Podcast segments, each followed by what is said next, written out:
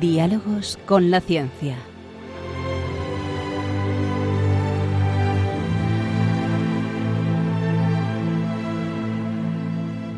Dirigido por Javier Ángel Ramírez.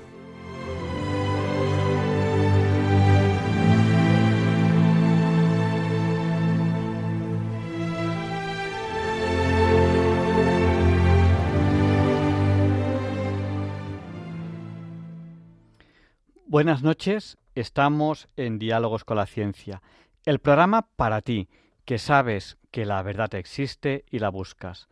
En Radio María, gracias a Dios, todos los viernes en sus dos primeras horas. Hoy tenemos algo muy, muy especial en la entrevista, algo que les va a sorprender, algo que no hemos hecho antes en los más de 16 años que llevamos en Diálogos con la Ciencia. Lo sabrán dentro de unos minutos, porque antes tenemos que ver a quién le dedicamos el programa. Y ya que estás por aquí, Luis, ven para acá, ven para acá. Luis, Luis, ¿a quién dedicamos hoy el programa? Cuéntanos un poco. Ven, acércate a este micro. pues Javier Ángel, eh, yo creo que es obligado hacerlo a ese personaje tan singular y especial de la vida española y que acaba de dejarnos pues en estas en estas horas, en estas fechas, que no es otra que la bellísima ¿eh? porque siempre fue bellísima Carmen Sevilla, ¿eh? esta actriz tan emblemática de, de, lo que ha sido la cinematografía española y la vida y la vida española de, unos años muy particulares, Javier Ángel, porque fíjate, si yo pienso en Carmen Sevilla, lo primero que me viene a la cabeza es eh, pensar en una mujer, en una persona, como tantos otros españoles, pues que ha vivido dos Españas completamente diferentes, ¿no? Carmen Sevilla nace en el año 1930, es decir, 30 o 31, porque también se discute cuál es la fecha auténtica de su nacimiento, pero lo mismo da un año que otro, ¿no?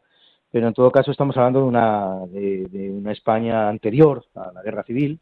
Esta niña pues tuvo que vivir la Guerra Civil Española con una edad de 5 o 6 años, luego vivir los años durísimos de la posguerra española, a pesar de que era una niña bien, bien situada, ¿eh? que pudo permitirse tener estudios en el conservatorio, era hija de hecho de un compositor, ¿eh? por lo tanto no estaba en las capas sociales más bajas de la sociedad, sino más bien al contrario.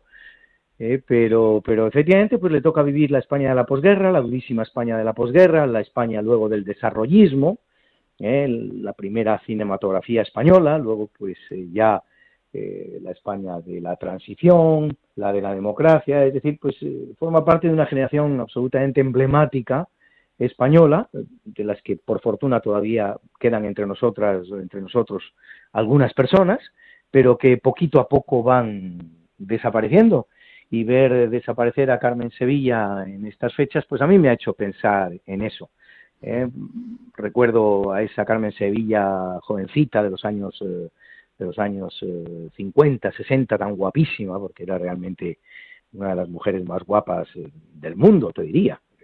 luego entre las muchas actrices guapas que había en España, para mí la más guapa, ¿eh? cuando la llamaban Carmen de España, por, por algo, por algo sería. Y bueno, pues una mujer que vivió una vida tan especial, fíjate, se casó con 30 años, eh, lo cual pues es una edad un poquito tardía quizás para su generación. Ah, se ha hablado mucho de las circunstancias, la condición en la que se, en la que se casó, porque se casó virgen, que eran como eso ha sostenido ella y nadie lo ha discutido en ningún momento, pues era una situación absolutamente normal para las españolas de aquella época, cuando ella se casa en el año 1970, pero a lo mejor no era tan normal esa situación pues en el mundo mm, que profesionalmente le había tocado frecuentar, ¿no? El mundo de la cinematografía. Mm. Tuvo dos eh, eh, maridos. había vivido ya antes con Cantinflas, si no me equivoco. Bueno, con Cantinflas es curioso porque tiene, tiene una curiosa historia de amor. Ella mm, participó en algunos eh, títulos cinematográficos en México y tuvo ocasión de conocer a Cantinflas. Se llevaba muy bien con Cantinflas, parece que en alguna eh, ocasión incluso pues llegó a declarar que era una de las personas que más le había gustado en su vida. Y parece ser que Cantinflas, efectivamente, aunque estaba casado, pues se enamoró profundamente de, ella. Y le mandó un pedrusco de un tamaño colosal y Carmen Sevilla con toda inocencia pues eh, se quería quedar el pedrusco sin dar nada a cambio. Y ahí hay una historia muy divertida, parece que es la propia Lola Flores, de la que era muy amiga Carmen Sevilla, eran grandes amigas, es la propia Lola Flores la que le dice, Carmen, si te quedas el pedrusco ya sabes lo que hay. Y, y lo devolvió, y devolvió el pedrusco. Y parece que ser que en algún momento, pues incluso Cantinflas le da alojamiento en alguna residencia que tenía y demás, y se llevaron muy bien y se, quisieron mucho, pero, pero fue un, amor platónico. Ya digo que, Carmen Sevilla llegó a reconocer que, que, era una de las personas que más le había gustado en su, vida. ¿Mm?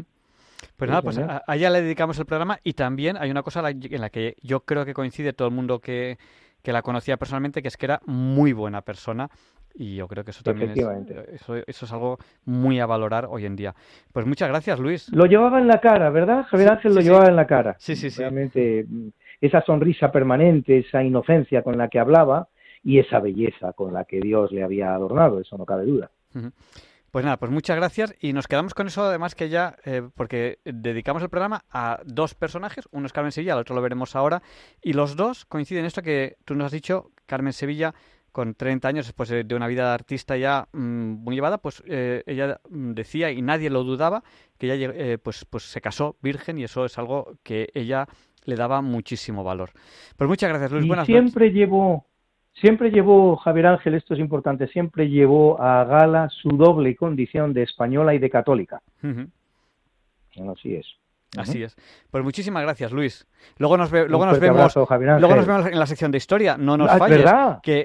Yo, me iba a ir ya. Yo me iba a ir no te vayas porque me tengo que quedar. Porque hoy no es un día cualquiera. 30. Me explotas. Claro, 30 de junio de 2023.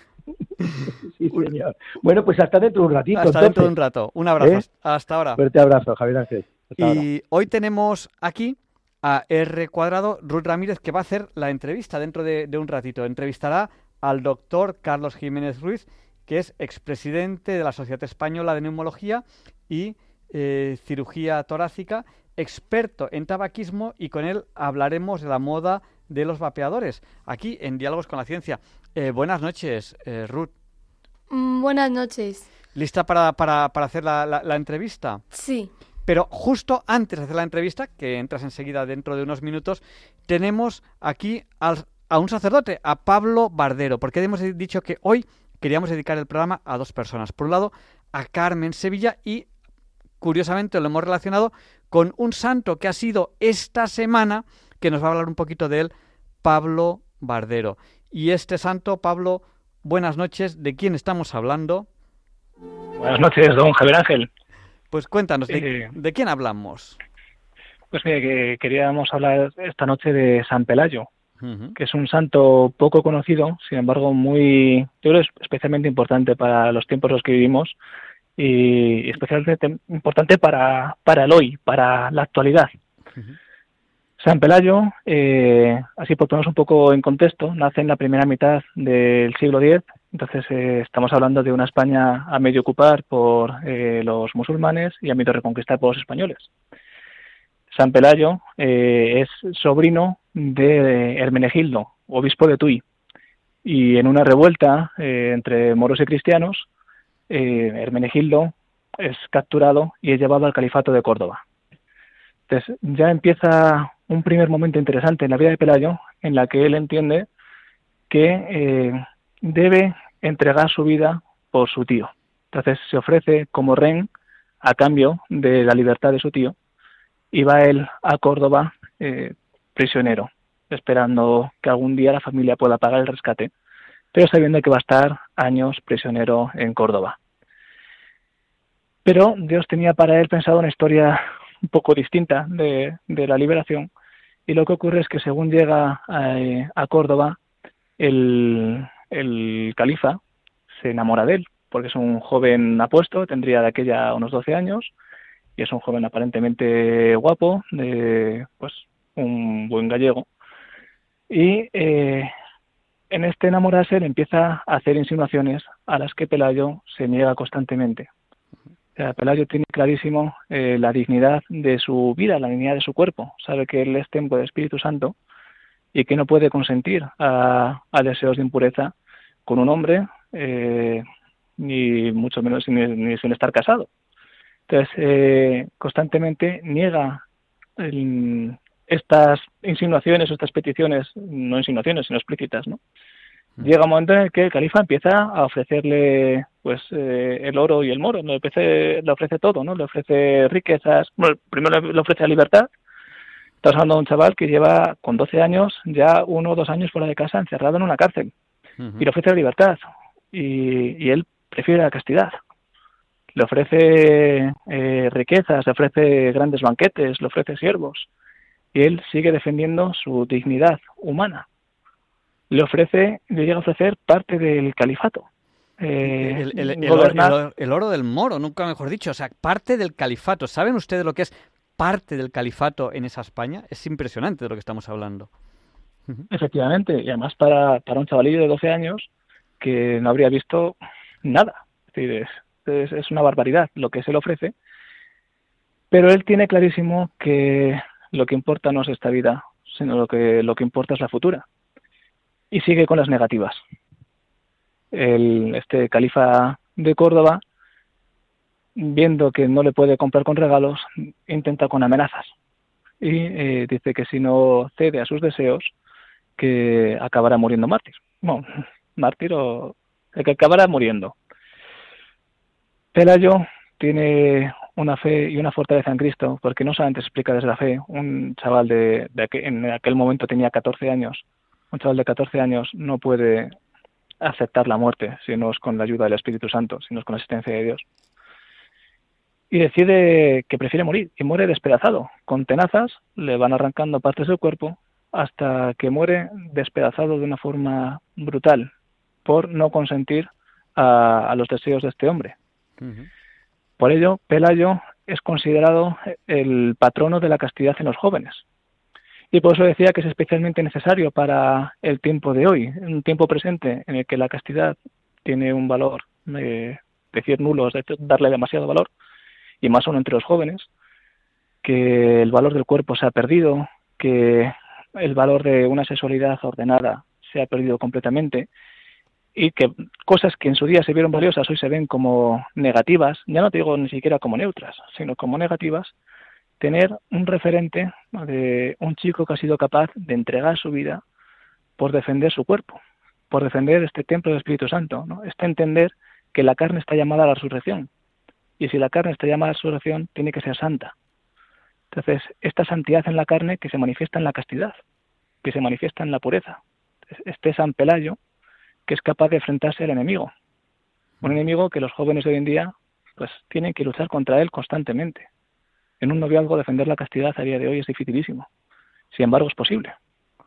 Entonces, esta figura de San Pelayo como intercesor para, para nuestros hijos, para los jóvenes de hoy en día, me parece que es crucial, ¿no? Y especialmente en una semana como esta, en la que se celebra en el fondo pues un libertinaje sexual y una o sea, una anulación, una aniquilación de la naturaleza humana y de la y de la corporalidad humana y un quitarle el valor a este templo del Espíritu Santo, pues la figura de Pelayo, que inocente y silencioso, muere mártir por defender lo que es justo.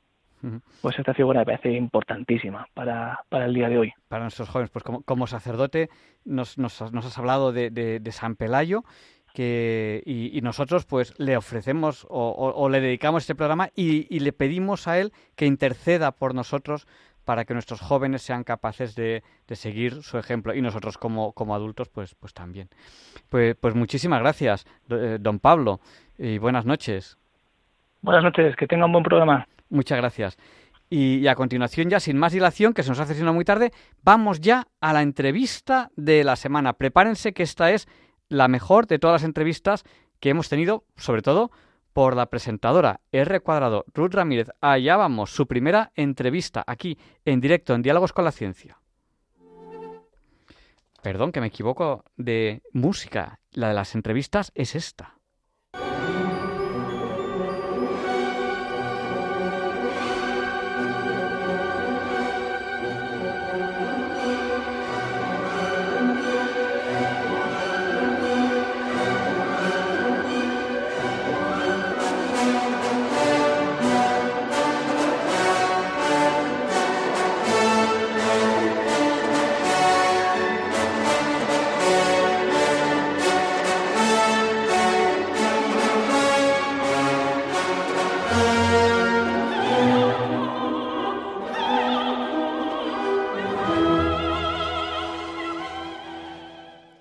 Esta es la sintonía con la que presentamos la entrevista de la semana. Pero hoy no voy a ser yo quien presente esa entrevista.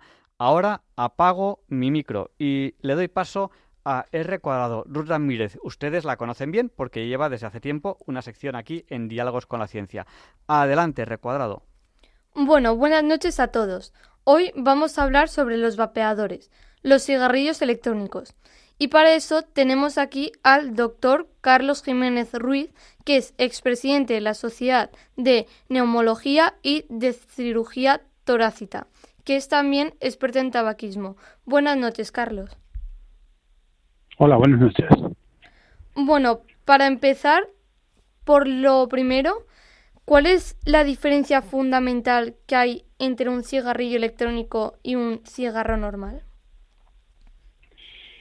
Digamos que como sustancias tóxicas que emiten hay muy pocas diferencias, porque en el humo de los cigarrillos normales hay una serie de sustancias tóxicas que son muy similares a las que existen en el eh, vapor de los oh, cigarrillos electrónicos. Y además, no solo eso, sino que encima la cantidad de nicotina que emite uno y que emite otro es eh, es la misma. ¿Y vapear ayuda a dejar de fumar? No. Aquellas personas que utilizan los cigarrillos electrónicos para dejar de fumar eh, no van a conseguir dejar de fumar. Todos los estudios que hay que analizan ese, ese, ese, ese término eh, han demostrado que aquellos sujetos fumadores que pretendiendo dejar de fumar utilizan cigarrillos electrónicos, se convierten, hasta un 70% de ellos, se convierten en fumadores duales, es decir, en fumadores de cigarrillos normales y además en fumadores de cigarrillos electrónicos, por lo cual nunca se deben utilizar cigarrillos electrónicos para hacer un intento por dejar de fumar. Y al tener más o menos lo mismo, ¿tiene uno más adicción que otro? Los dos tienen la misma capacidad de producir adicción. La sustancia presente en el humo de los cigarrillos electrónicos y también presente en el vapor que eliminan los, eh, perdón, en el humo de los cigarrillos normales y también presente en el vapor que eliminan los cigarrillos electrónicos es la nicotina. Esta sustancia es una droga que tiene una alta capacidad de crear adicción.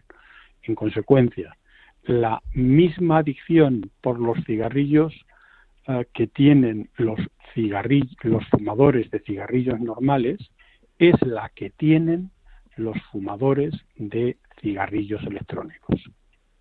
¿Existe algún vape sin nicotina? ¿O cuando te dicen que es sin, con, sin nicotina un vape es, sigue teniendo, pero simplemente es para hacerlo como más bonito? Pues eh, generalmente la mayor, mm, el mayor número de los cigarrillos electrónicos tienen nicotina.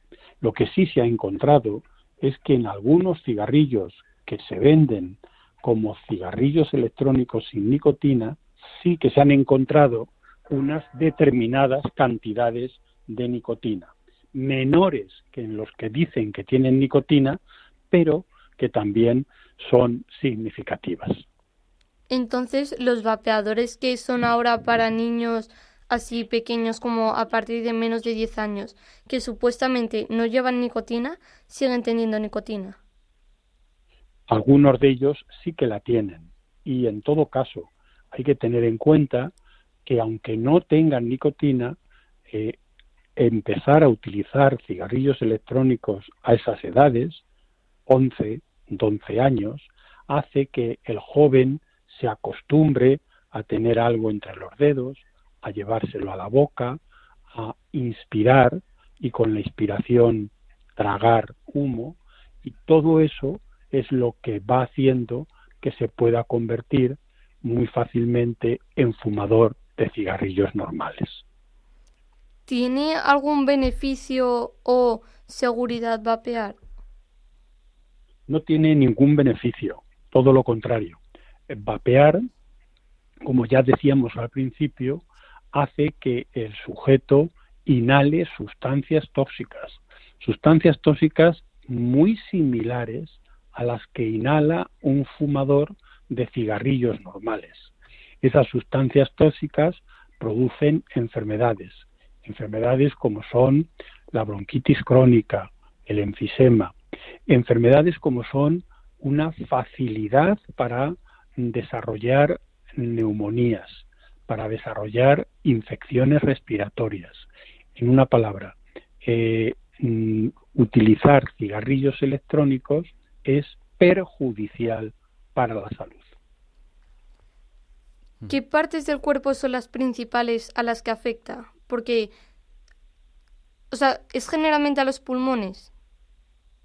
Generalmente las zonas más afectadas como consecuencia de consumir cigarrillos eh, electrónicos es el pulmón. ¿Por qué?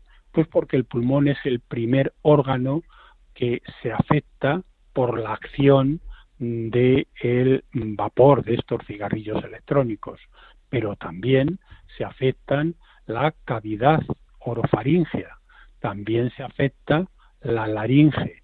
Y después no hay que olvidar que muchas de estas sustancias tóxicas cuando llegan a los pulmones pasan a la sangre. Y al pasar a la sangre se distribuyen por todo el organismo.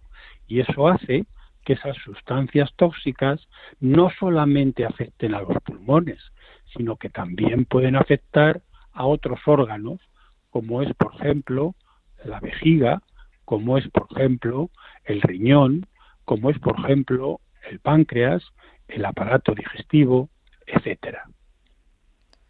¿Qué es más difícil, dejar de fumar o dejar de vapear? ¿O los dos, al tener como el mismo nivel de nicotina más o menos, es igual de difícil? Pues efectivamente es lo que tú estás diciendo.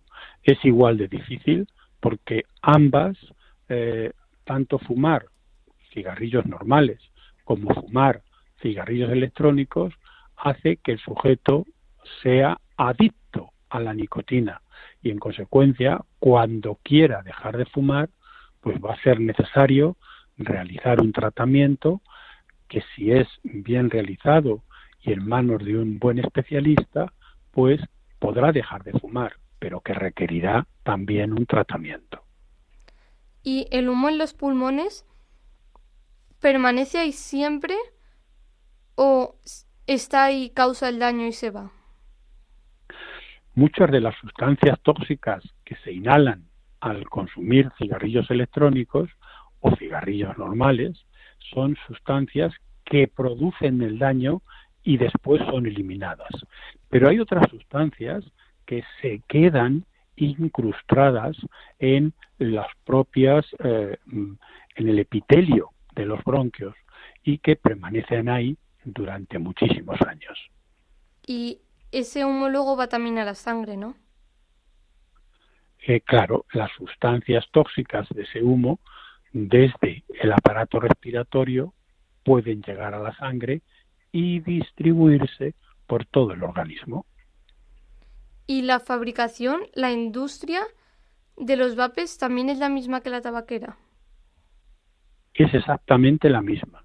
Las, cada, cada compañía tabaquera ha desarrollado un dispositivo de cigarrillo electrónico o un dispositivo de calentador de tabaco. Eh, la industria tabaquera sabe que la mayor parte de la población general conoce que el consumo de cigarrillos normales es perjudicial para la salud y que hay mucha gente que está dejando de fumar e incluso los jóvenes no se quieren iniciar al consumo de cigarrillos normales. Es por eso por lo que la industria tabaquera pues está lanzando a estos nuevos cigarrillos electrónicos o estos nuevos dispositivos calentadores de tabaco mandando la falsa idea de que utilizar estos pues no es tóxico para la salud, de que esta es una forma de fumar segura. Eh, están engañando a la población general para que la población general siga consumiendo tabaco y siga siendo adicta a la nicotina. Es muy importante que todos sepamos esto y que eh, entendamos que utilizar cigarrillos electrónicos no sirve para dejar de fumar y que utilizar cigarrillos electrónicos es tan perjudicial como utilizar cigarrillos normales. Que no nos engañan, porque están invirtiendo una gran cantidad de dinero en publicidad para mandar estos falsos mensajes fundamentalmente dirigidos a los jóvenes. Pues yo creo que vamos a abrir ya el micrófono a los oyentes. Yo me quedo con esta frase, que no nos engañen. Y bueno, yo le voy a dar otro tinte, a lo mejor soy un poco más, eh, más exagerado. Es decir, no seamos tontos. Y si alguien es, es muy woke, pues se va a sentir, ay, me ha llamado tonto. No seamos tontos. Yo quiero recordar eh, que, que históricamente hablando hubo un momento en que se consideraba que el tabaco era bueno en las cajetillas de los soldados de las guerras mundiales se ponía entre la comida un paquete de tabaco porque se pensaba en ese momento que era, que era algo bueno. Y cuando la, industria tabacalera ya descubrió que, porque hacía experimentos con ratones, todo esto, que desarrollaban cánceres y tal, durante mucho, mucho tiempo se lo cayó. Y bueno, mm, ahí eh, estuvieron vendiéndonos un producto que la industria, por dinero, sabía que era malo y nos lo seguían vendiendo. Esto es, esto es historia. Eh, si quieren participar ahora en el programa, tienen que llamarnos, no tarden, acojan papel, cojan bolígrafo. ¿A qué número tienen que llamarnos? Al 91 005 94 19. Se lo repito, por si no tienen no tenían en este momento a mano papel o bolígrafo. 91 005 94 19. Pueden llamar ya. Eh, algunos oyentes nos están saludando a través del WhatsApp. Y ahora yo les saludaré a ellos porque me dicen, me dicen eh, salúdenos y tal. Pues yo ahora les saludaré. Yo vamos a dar paso a una primera llamada que nos está, nos está entrando ahora mismo. Buenas noches, ¿con quién hablamos? Hola, buenas noches. Esto. Sí, díganos. Mire, yo soy fumador y he oído lo que están ustedes diciendo y tienen toda la razón. Soy fumador, intento dejarlo, pero no puedo. Pues sí, pues ahí nos sirve como testimonio. Perdón. Que digo que sirve como testimonio para que otros no caigamos ahí. Exacto. Tiene toda la razón usted. Intento dejarlo y por los mismos nervios eh, fumo. Y me fumo paquete y medio. Pues a lo mejor ahora don Carlos le puede dar algún consejo. No lo sé. De acuerdo. Muchas gracias por habernos llamado al 91 005 94 19. Don Carlos, ¿le podemos decir algo a este oyente? ¿Cómo le orientamos? Pues claro que sí, que es muy importante dejar de fumar, que tenga en cuenta que el abandono del consumo de tabaco es la decisión más saludable que puede tomar en toda su vida y que tenga en cuenta que es posible dejar de fumar, que lo más importante es que acuda a un médico, puede acudir a un neumólogo. Los, neumólogos somos algo así como los especialistas para ayudar a los fumadores a dejar de fumar. Puede acudir también a un médico de familia que acuda y que sea este médico quien le estudie, quien analice sus características de tabaquismo, quien mida su grado de dependencia física por la nicotina y le dará tratamientos, tratamientos que han demostrado ser eficaces y seguros para ayudar a dejar de fumar. Así que que piense que es posible dejar de fumar. Acuda a un médico y que desde luego deje de fumar. Pues vamos a dar paso a otra llamada que nos ha llamado al 91 005 94 19. Buenas noches. Hola, ¿es a mí? Es a usted, díganos, buenas noches. Eh, buenas noches. Mm, yo soy fumadora desde que era adolescente. Ahora tengo ya 59 años. Y he ido al médico, eh, me han recetado las pastillas, unas pastillas nuevas que han salido para ayudar a dejar de fumar, que se llaman, creo que son Todacitán o algo así. Me están yendo bien, sigo teniendo ansiedad, pero ya llevo ocho días sin fumar, lo que no había conseguido en la vida. Sigo siendo fumadora porque hay veces que me dan ganas, pero bueno, pues me compro un caramelito o un chicle o intento sustituirlo. Estoy haciendo un gran esfuerzo, pero las pastillas me han ayudado mucho. Porque el esfuerzo que yo estoy haciendo es psicológico. El físico no me está afectando apenas. Pues muchas gracias por, por su testimonio.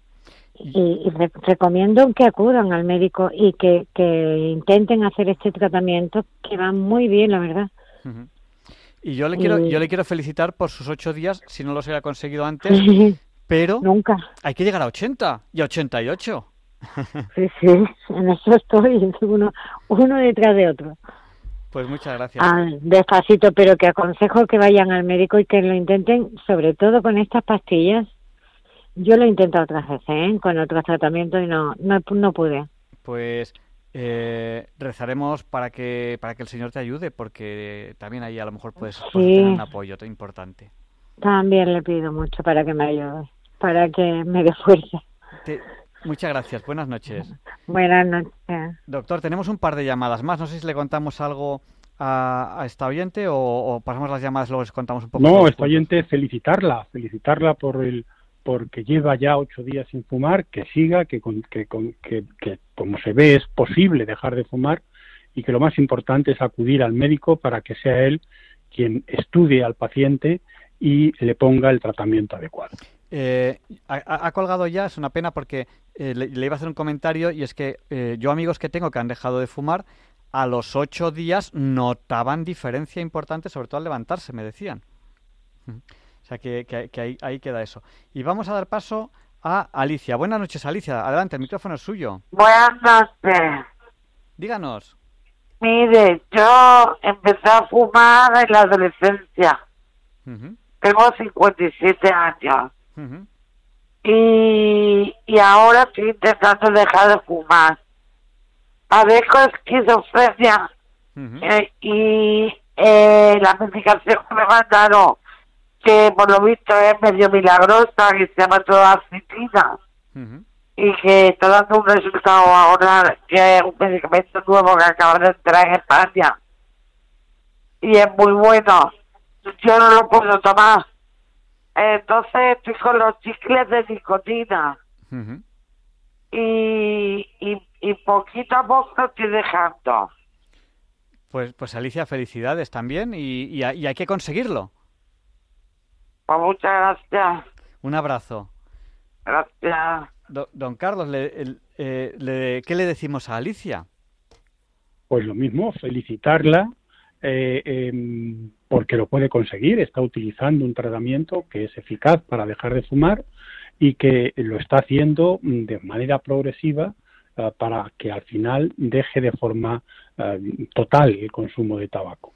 Yo creo que todos estos testimonios vienen a abundar en lo que yo comentaba antes, en la necesidad de que la gente sepa, el fumador sepa, que cuando quiera dejar de fumar debe acudir al médico, el médico le va a poner el tratamiento adecuado para sus características y con ello va a dejar de fumar. Y yo, yo aprovecho para hacer una pregunta que nos hacen aquí por el WhatsApp. Nos preguntan qué tal esto de los chicles de nicotina. ¿Son menos malos, por lo menos, que fumar? No, no, no, los ciclos de nicotina es un tratamiento ideal para dejar de fumar, lo que se llama la terapia sustitutiva con nicotina. No solamente los chicles de nicotina, sino también los parches de nicotina y también el spray bucal de nicotina.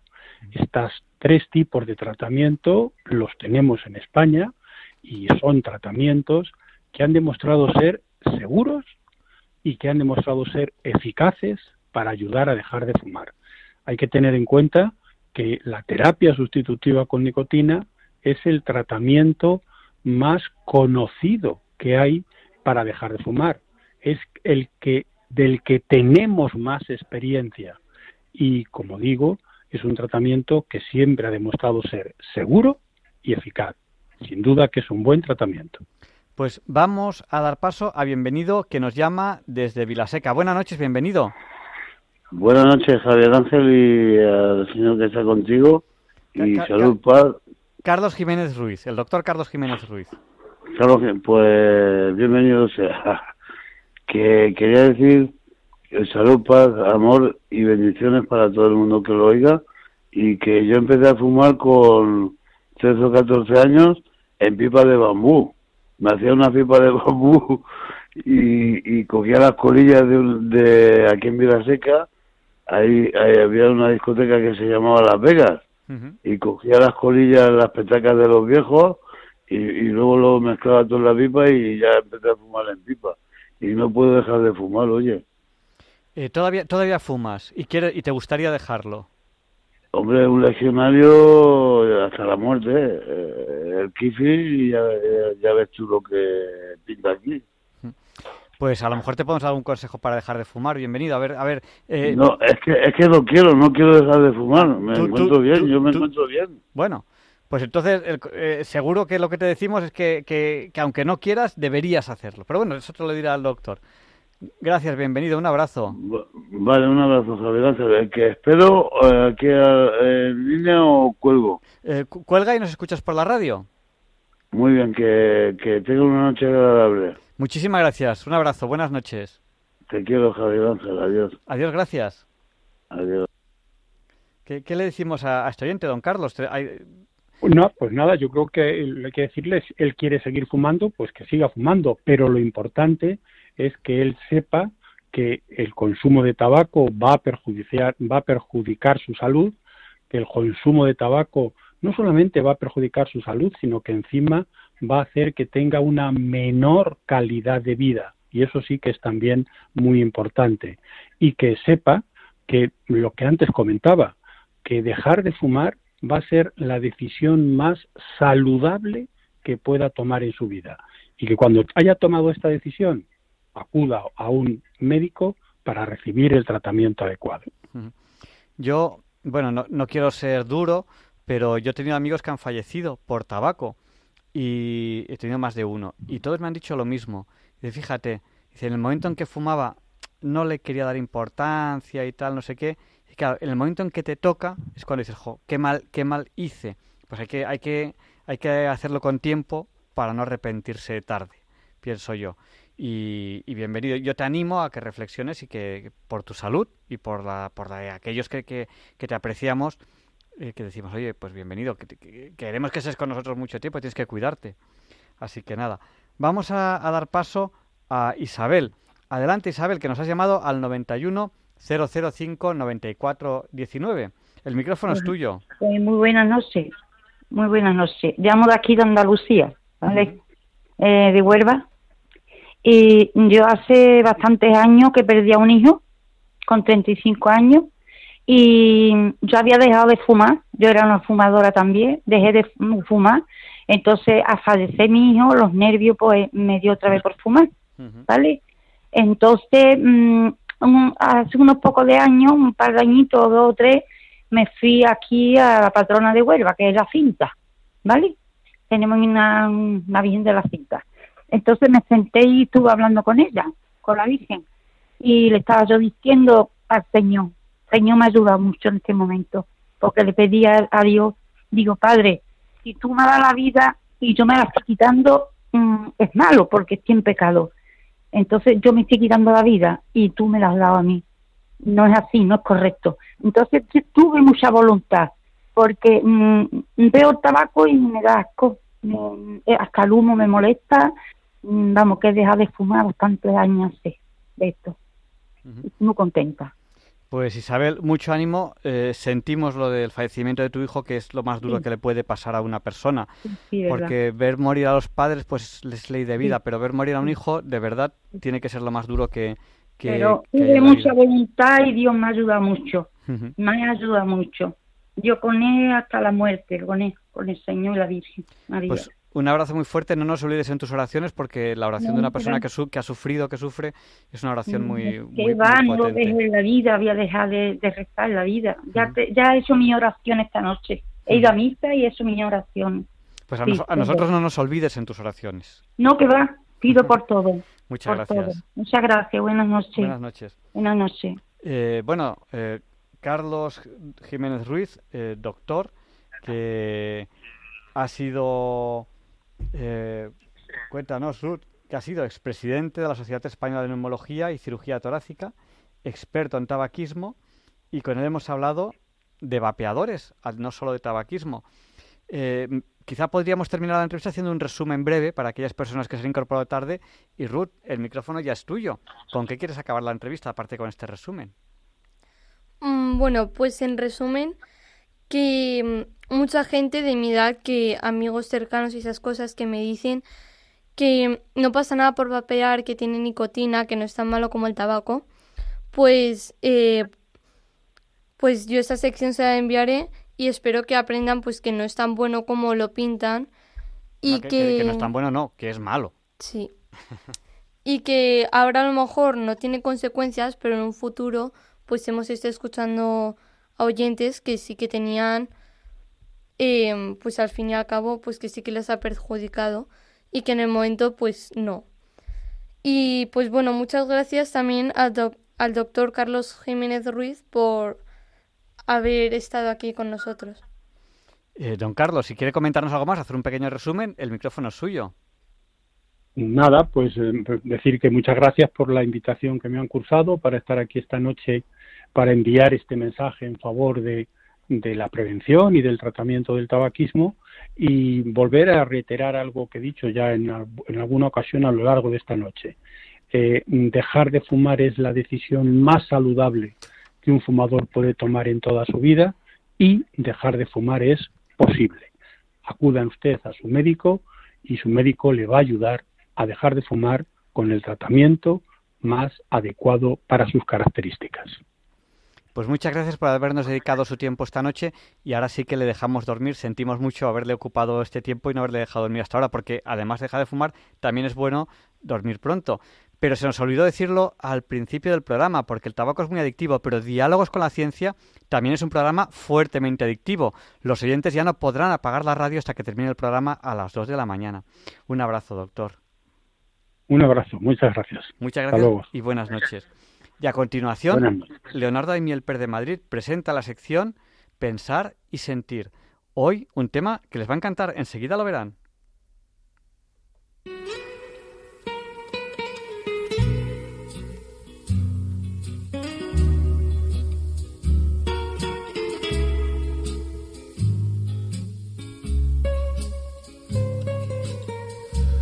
Buenas noches, queridos oyentes de Radio María. Soy Leonardo Daimiel y les saludo en esta nueva ocasión de Pensar y Sentir Juntos.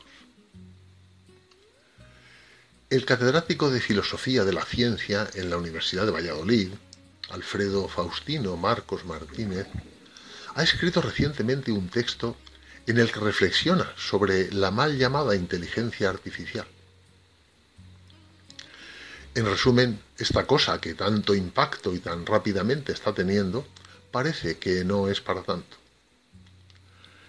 El concepto y el nombre se vienen utilizando desde hace más de 60 años, aunque ha sido en los meses más recientes en los que ha irrumpido con fuerza. Y cabe sospechar que tras ello hay suculentos intereses comerciales. Y para ello nada mejor que un buen marketing. Recuerden que sus autores la han comparado con la bomba nuclear. Para quienes no lo recuerden, indico previamente y de forma sencilla que la mal llamada inteligencia artificial es un conjunto de capacidades cognitivas e intelectuales utilizadas por sistemas e informáticos y combinaciones de algoritmos para producir máquinas que mejoren las capacidades de las personas. Naturalmente a base de recopilar cantidades ingentes de información, cuanta más mejor. A ello contribuye lo que se llama Big Data, es decir, un conjunto de tecnologías para almacenar, analizar y gestionar datos masivos, capaz de identificar coincidencias y pautas en el mare magnum de datos disponibles. En el texto se menciona la palabra Siri, que es una aplicación con funciones de asistente, a veces con su propia personalidad, que procesa el lenguaje humano para responder preguntas, hacer recomendaciones y, según se le pida, actuar con multitud de servicios web. La calidad humana y profesional del profesor Alfredo Marcos avala este texto, que ha titulado Una inteligencia no tan artificial, que dice así. La fiebre de la IA ha escalado en las últimas semanas impulsada por el celebérrimo chat GPT y por la Eurocámara. La IA puede incluso ayudar a salvar vidas, aunque también podría emplearse para manipularnos, para romper nuestra intimidad o la igualdad ante la ley. Así que antes de que se vuelva ingobernable, la UE ha puesto en marcha su fábrica normativa. La Comisión Europea dio los primeros pasos y la Eurocámara le ha tomado el relevo. Después vendrán las conversaciones con el Consejo de la Unión Europea, de modo que en 2026 podamos tener en vigor una ley de la IA. Ahora bien, Luke Julia, creador de Siri, advierte que la inteligencia artificial no existe. Es sorprendente. Veamos. A mediados del siglo pasado se intentó una IA basada en la lógica, pero hacia los años 70 topó con límites infranqueables. Tras la difusión masiva de los ordenadores PC y la aparición de Internet, se ha relanzado el proyecto de IA, esta vez apoyado en la estadística. Una sea ello que la capacidad de computación se ha multiplicado y abaratado enormemente. Y sobre estas bases crece la nueva IA, compuesta por algoritmos que no entienden nada. Tan solo buscan correlaciones entre la jungla de datos que nosotros regalamos a las grandes corporaciones. El software GPT es tan tonto como el aspirador que recorre el pasillo. Ambos acabarán como la supercomputadora Deep Blue, criando polvo de museo. Estamos hoy tan lejos de la llamada IA general como lo estábamos hace medio siglo. La cuestión no es tecnológica, es ontológica. Pensar, lo que se dice pensar, es algo que hacemos solo las personas. Entonces, ¿qué queremos decir cuando descuidadamente hablamos de inteligencia artificial? Nos estamos refiriendo a los sistemas de IA. Estos son sistemas sociales en los cuales participan máquinas, no meramente sistemas artificiales con consecuencias sociales. El cambio de perspectiva es crucial. Los sistemas de IA están compuestos por máquinas y por personas. Su parte inteligente no es artificial y su parte artificial no es inteligente.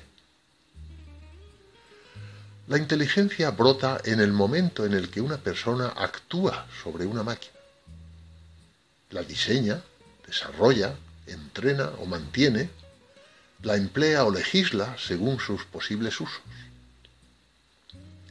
La máquina dejada a sí misma, es un simple sistema físico carente de intencionalidad. Cuando nadie mira una pantalla, en la pantalla no hay letras, sino luces. Algunos persisten en la búsqueda de la máquina pensante, pero todo lo digital entra en la realidad como representación ante los ojos de alguien. Si falta ese alguien, lo digital pierde su carácter de representación y colapsa en mero hecho físico. El nombre IA es desorientador, aunque rinda bien para recabar fondos y sirva como llamador de musas a literatos y cineastas. Surgió en los años 50 cuando los científicos querían recaudar dinero para sus investigaciones y ahora pendemos de este nombre.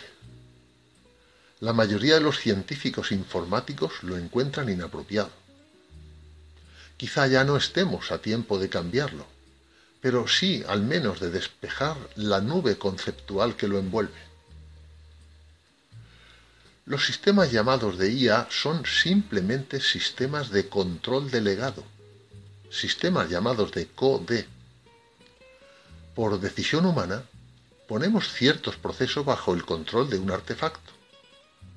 Por ejemplo, podemos ceder el control del avión al piloto automático o la redacción de un documento a un sistema de IA generativo.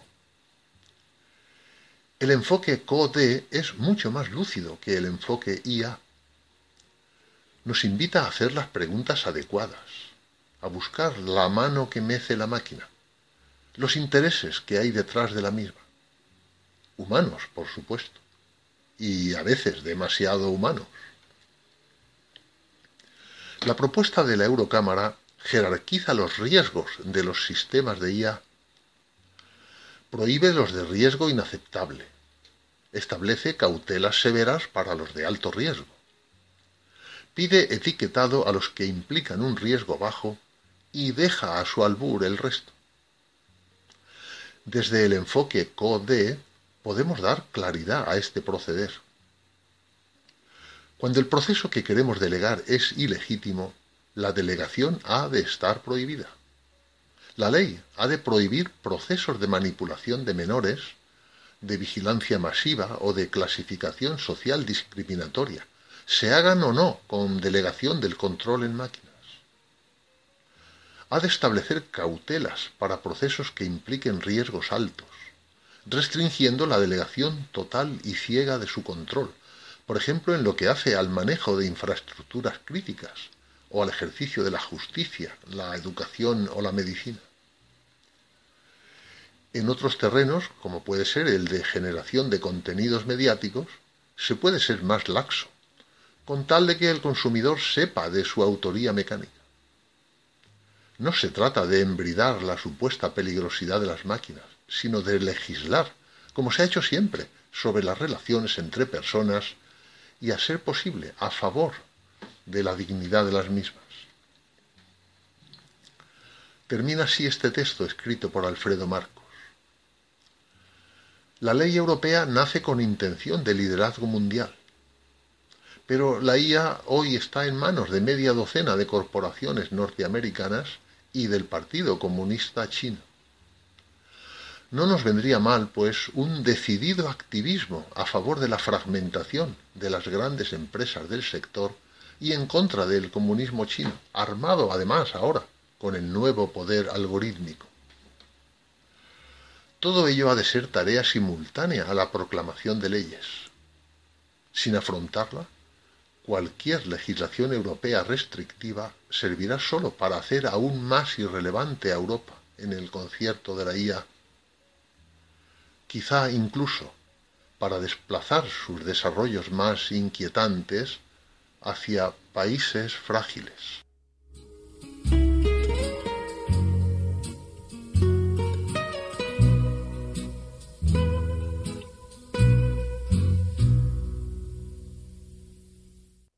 Nos están saludando al WhatsApp. Recuerden que nuestro WhatsApp, el de Diálogos con la Ciencia, puede interactuar con nosotros en cualquier momento a lo largo del programa es el del 8. Eh, Ruth, ¿te acuerdas de cuánto es 8 por 8? 64. Pues nuestro WhatsApp es el 64 9 8 8 8 8 7 1. Sí, son 4 8 y 7 y 1 también es 8. Se lo repito, por si no tienen papel o bolígrafo a mano.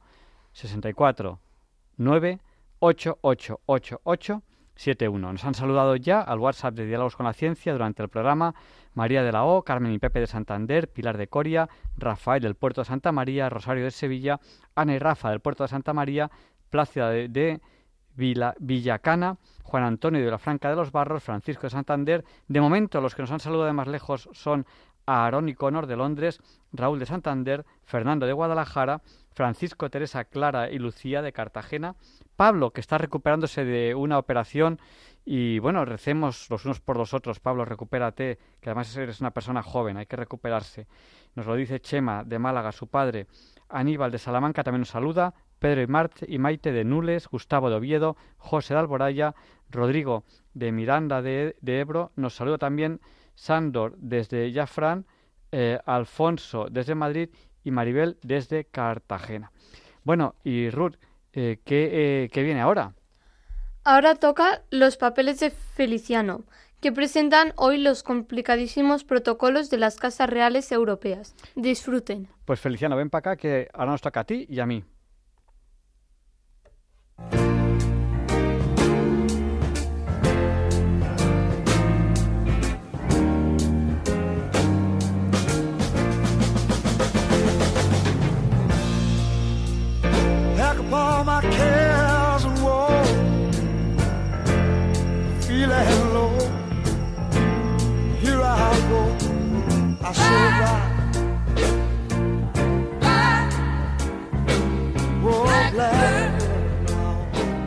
¿Qué tal, Javier Ángel? Mira, después de que hace algunos días se permitiera a un pintoresco gobernante romper la etiqueta de vestimenta en una cena de gala de nuestro Palacio Real, voy a hablarte de los recargados protocolos que para estos asuntos han mantenido las monarquías europeas. Bueno, pues sí, cuéntanos. Y vamos, yo estoy, estoy en ascuas. ¿De dónde viene todo este ceremonial, a veces exagerado? ¿Y cuál es el principal motivo de su existencia? Pues mira, el primer historiador que perdió el tiempo en recopilar estos prolijos ceremoniales fue el alemán Johann Christian Quien a principios del siglo XVIII publicó un libro titulado Theatrum Ceremoniale.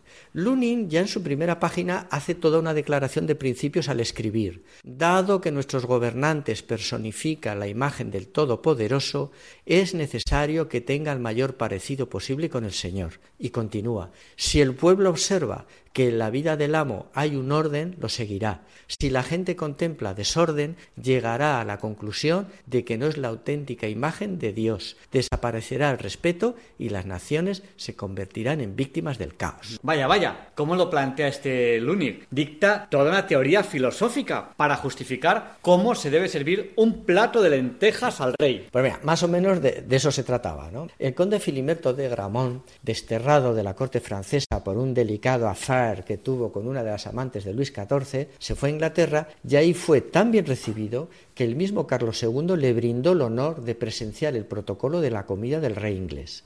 Gramont cuenta que primero entró un dignatario con un bastón, acompañado por un noble que llevaba un mantel, se arrodillaron tres veces frente a la mesa, desplegaron el mantel, se volvieron a arrodillar tres veces y salieron del cuarto.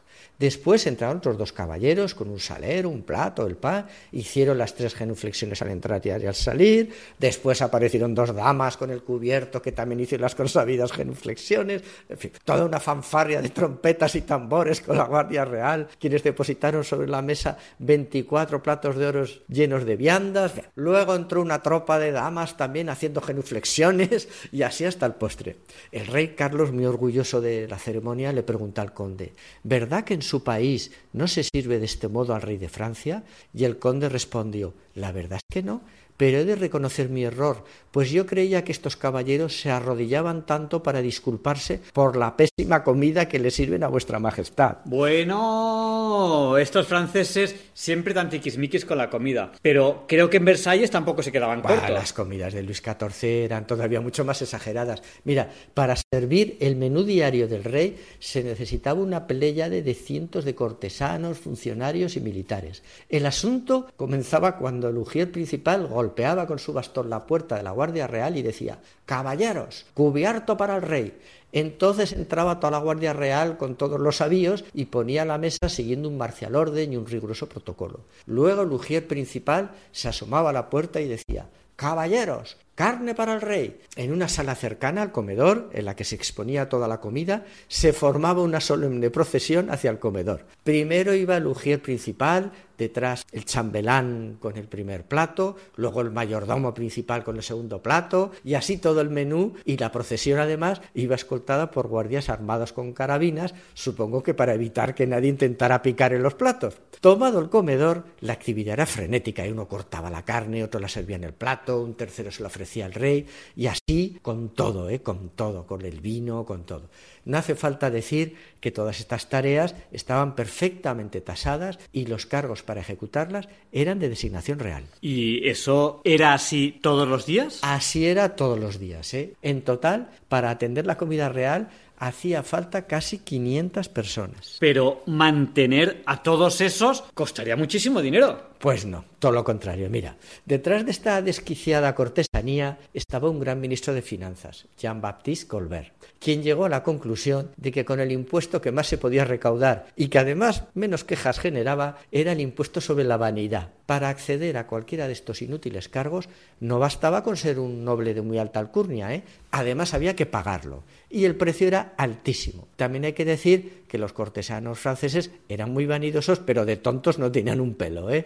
y de, sus dignidades se dedicaban a robar todo lo que podían. Oye, pues había que recuperar la inversión. Bueno, los recientes actos de coronación de Carlos III que hemos visto en la televisión nos han recordado esas glorias pasadas que nos estás contando. Sí, sí, pero fíjate, Javier Ángel, no creas que este esplendor que nos ha servido la BBC de la corona británica siempre ha sido así. ¿eh? Curiosamente, el boato de la monarquía británica desde las ostentosas comidas de Carlos II, oye, pues fue decayendo hasta extremos calamitosos. ¿eh? en el siglo XIX, toda la prensa europea comentaba los desastres organizativos en las grandes ceremonias de la realeza británica. ¿eh? La coronación del juerguista Jorge IV, el que hablamos aquí, el amiguito de Brummel, fue tal dislate que tuvieron que recurrir a un grupo de luchadores profesionales para que pusiera orden entre los invitados más borrachos. Y toda esta magnificencia que hemos visto estos días por la televisión viene de Eduardo VII, quien a principios del siglo XX puso en hora todo este protocolo de la Casa Real Británica, porque Eduardo estaba viendo el vendaval político que se estaba llevando por delante a muchas familias reales y restauró todas estas ceremonias tradicionales y de esta forma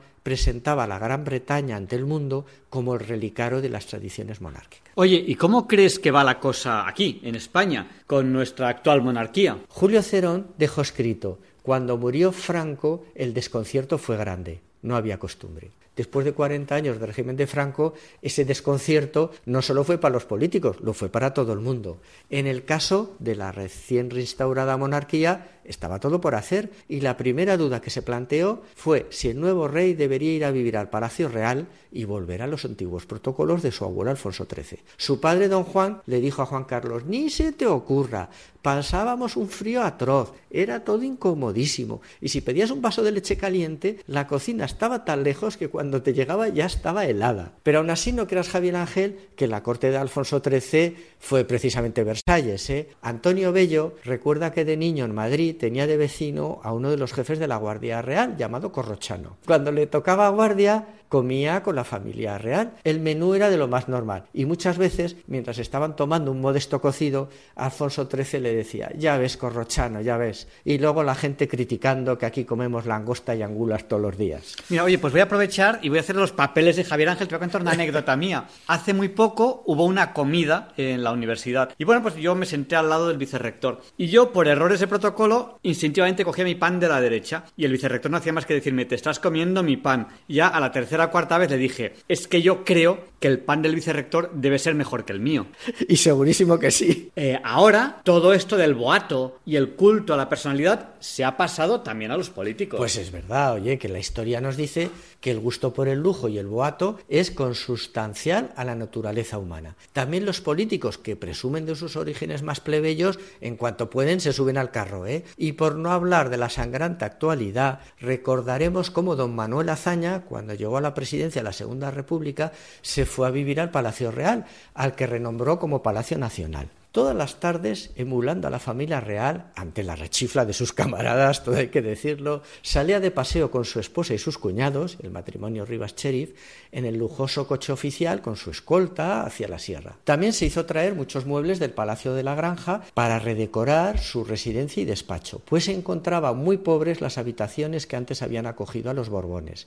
Y como no, Javier Ángel, estas veleidades aristocráticas también se ha dado mucho entre los nuevos ricos. Mira, Julio Muñoz Ramonet fue un trapisondas y un extraperlista catalán que después de la guerra, bajo el paraguas de Franco, traficando con el algodón, se hizo muy rico, pero muy rico, ¿eh? Llegó a ser tan rico que en esa época encendía ostentosamente los puros con billetes de mil pesetas. Y claro, el siguiente paso fue imitar a la realeza. Adquirió el palacete del Marqués de Alella en Barcelona. También se compró un Rolls Royce y contrató a un antiguo chofer de Alfonso XIII para que lo condujera. La primera vez que se subió al coche, le dijo al chofer, lléveme a palacio, como diría el rey. Entonces el chofer le respondió, no, su majestad siempre decía, lléveme a casa. Vanitas vanitatis. Vanitas vanitatum, Javier Ángel, cuídate, que nosotros somos contingentes, pero que tú eres necesario.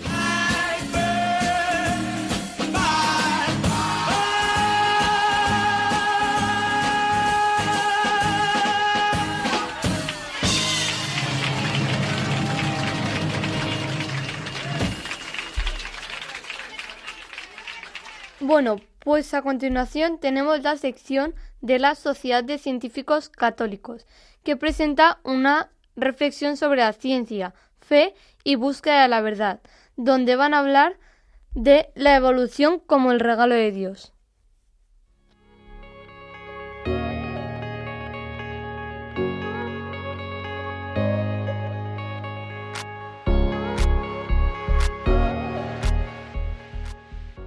Muy buenas noches, oyentes de Diálogos con la Ciencia. Muy buenas noches, Javier Ángel. Soy Javier Pérez Castells, catedrático de Química Orgánica de la Universidad San Pablo CEU y miembro de la Sociedad de Científicos Católicos.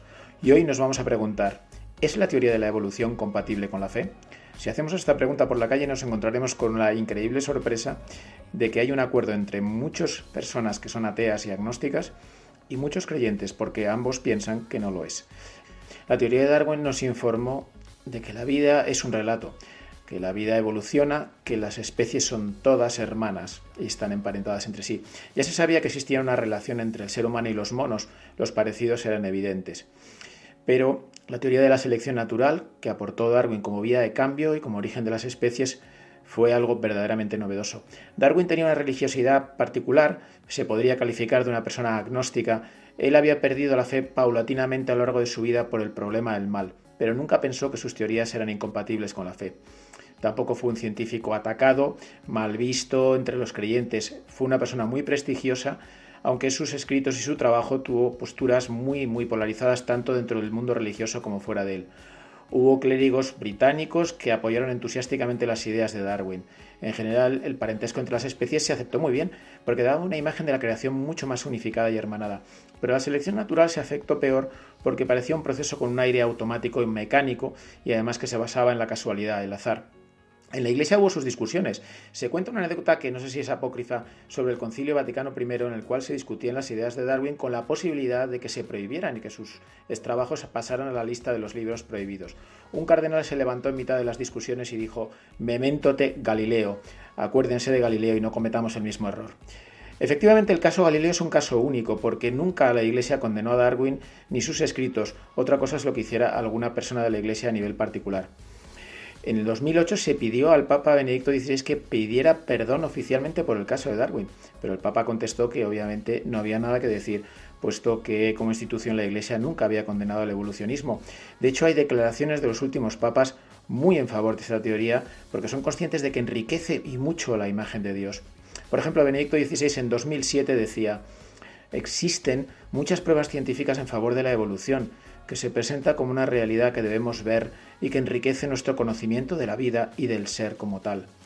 Pero la doctrina de la evolución no responde a todos los interrogantes y sobre todo no responde al gran interrogante filosófico de dónde viene todo esto y cómo toma un camino que desemboca finalmente en el hombre. Pues a pesar de lo que dicen los papas, muchos creyentes siguen pensando que la evolución es incompatible con su fe, hasta el 58% de los católicos americanos y casi todos los miembros de muchas confesiones protestantes. ¿Por qué esta oposición cuando, como veremos, la evolución es todo lo contrario. Incluso se han creado teorías que pretenden ser científicas, como la del diseño inteligente, y que no son más que una posición filosófica o teológica que desde luego no puede entrar en las clases de ciencias. Que una parte de los creyentes se oponga a una teoría científica muy bien fundamentada es un problema. Es un problema de cara a la imagen que damos los creyentes al mundo. Y eso por parte de los creyentes, porque por parte de los científicos ateos no se queda muy atrás. Muchas veces la evolución se explica impregnada de metafísica atea. Porque dicen con mucho tiempo, con el azar, con la selección natural, se explica toda la vida. Y lo que se explica es la mecánica de la vida, pero no su origen y el por qué existe. Manuel Alfonseca, que es colaborador de este programa, trabaja en programas de vida artificial en los que interviene el azar. Y él siempre dice, los ateos dicen que los procesos evolutivos de la vida están llenos de azar y casualidad y por tanto es probable que Dios no exista. Pues bien, como en mis programas yo también utilizo el azar para crear vida artificial, también es probable que yo no exista. Parece un argumento contundente. Para el teólogo jesuita John Hawke, el tema de la evolución y la fe se puede afrontar desde tres posturas. La del conflicto, la del contraste y la de la convergencia. El conflicto es una cuestión que comparten los ateos con los creyentes eh, que consideran la evolución incompatible con su fe. Han creado las teorías como la de diseño inteligente. Para ellos hay que elegir. Los creyentes eligen la fe y rechazan y hacen sufrir la ciencia y los ateos cientifistas pues rechazan la fe y se quedan con la ciencia. Después está la postura del contraste, que viene a decir que teología y ciencia tienen que estar espalda contra espalda, no tienen nada de qué hablar y no pueden enriquecerse mutuamente. Sin duda no nos gusta esta posición, aunque puede dejar fuera a los cientifistas y a los del diseño inteligente, pero da respuestas bastante insatisfactorias a algunas de las cuestiones que más nos preocupan. Por ejemplo, al problema del mal. Dicen cosas como que el mal no lo entendemos porque Dios tiene una mentalidad distinta o porque es necesario endurecer las almas en esta vida y esperar al cielo a que se resuelva todo. Cosas que para muchos no nos satisfacen. Para John Hawke la posición más interesante es la de la convergencia. La vida es un relato. Es un relato en forma de drama, no hay diseño. Tenemos que abandonar la, visión de Dios como diseñador, alguien que está a los mandos de la creación interviniendo asfixiantemente en todas las cosas que suceden. Dios es omnipotente, sí, pero restringe su omnipotencia para dar libertad a su criatura. La libertad es el valor supremo. Para Dios, si hubiera hecho un mundo perfecto, sin errores, sin problemas, no sería más que una prolongación de sí mismo. No tiene sentido una criatura mecánica, que no sufra, que no tenga desperfectos. La criatura tiene que ser libre. Libres no solo nosotros como seres humanos, que tenemos eh, libertad especialísima con el libre albedrío, sino libertad para toda la creación. Hay un drama y un relato que apunta a un final que todavía no se ha producido la visión de Dios tiene que ser, según este teólogo, más hacia el futuro que hacia el pasado. La ciencia mira hacia el pasado y es lógico. Tiene que en el pasado encontrar leyes, encontrar teorías que le ayuden a explicar el presente y a predecir asuntos que puedan suceder en el futuro. Pero para el teólogo y el filósofo es mucho más interesante el Dios del futuro. Como decía Karl Rahner, Dios es mucho más omega que alfa y esto nos puede llevar a muchas explicaciones a cosas que nos cuesta entender, como por ejemplo el mal incausado. ¿no? ¿Quién no ha sufrido en la vida algún tropiezo para que después, a cabo de los años, seamos capaces de entender qué significó en nuestra vida y qué salió de bueno a partir de aquella desgracia? Esto significa que Dios no nos envía los males de este mundo, no nos mandó la pandemia, no nos mandó las desgracias que suceden, simplemente suceden porque el mundo tiene sus reglas y es una combinación muy fina entre caos y irregularidad pero dentro de esas cosas malas que nos pasan, Dios no nos abandona. Ante todos estos problemas, Dios está con nosotros y sufriendo a nuestro lado, como hizo durante la pandemia. Los cristianos podemos ver esto muy bien con la imagen de Cristo, porque fue cuando se encarnó y vino a la tierra el Hijo de Dios, cuando vimos la muestra más clara de la humildad divina.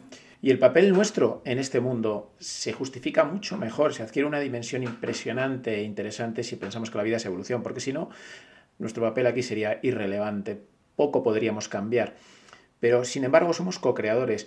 Está en nuestra mano, en la mano de incluso de una persona individual, cambiar el futuro de la vida. Tenemos la responsabilidad de cuidar la vida, tenemos la responsabilidad de no dañar sus posibilidades futuras, de no coartar, de no cortar alguna de las ramas de la vida. El universo post-Darwin no nos aleja de la idea de Dios. Debemos buscarle en el drama de la creación y no en el diseño.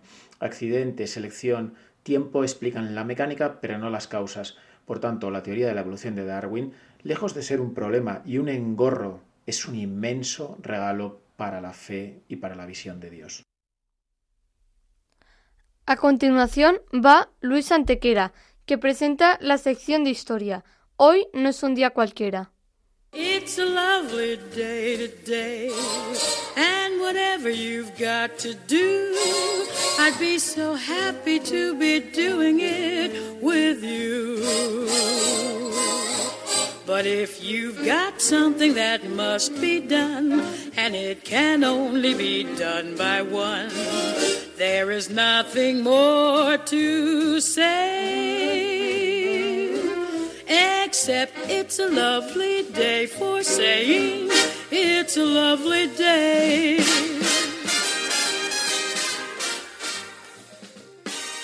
No, Javier Ángel, no directos compañeros de Diálogos con la Ciencia, no queridísimos oyentes de Radio María. Claro que no es un día cualquiera, ningún día es un día cualquiera y este 30 de junio que nos disponemos a comenzar ahora mismo, tampoco porque en fecha tal, pero del año 713, tras un año de asedio, la importante plaza de Mérida en Extremadura es ocupada por los musulmanes de Musa ben Nusair. Tras sufrir un paulatino declive a partir del siglo IX, la ciudad no será ya reconquistada para la cristiandad hasta el año 1230, después de cinco siglos pues sometida al Islam. Mérida era una importante ciudad romana fundada en el año 25 a.C. por el emperador Augusto, capital de la provincia romana de la Lusitania, coincidente hoy en buena medida con Portugal. En 1993 es declarada por la UNESCO Patrimonio de la Humanidad.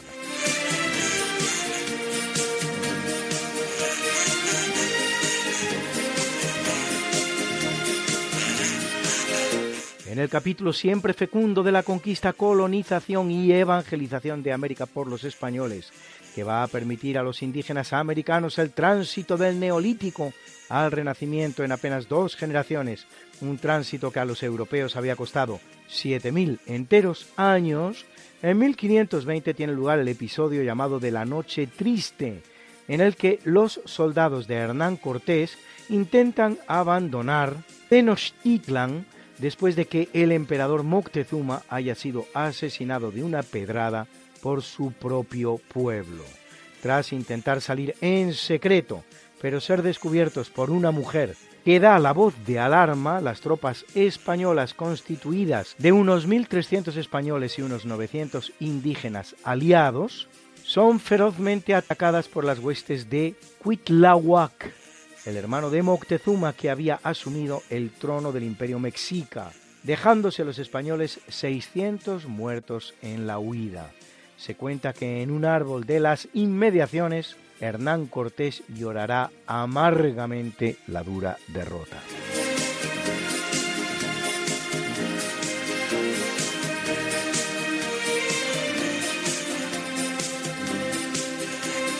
En 1688 en abierta contravención del orden dinástico tradicional, en el Parlamento inglés los dos partidos mayoritarios, Whigs y Tories, se ponen de acuerdo para ofrecer la corona al príncipe holandés Guillermo de Orange, esposo de María de Estuardo, hija del rey Jacobo II, el cual va a reinar como Guillermo III es la que se da en llamar la Revolución Gloriosa.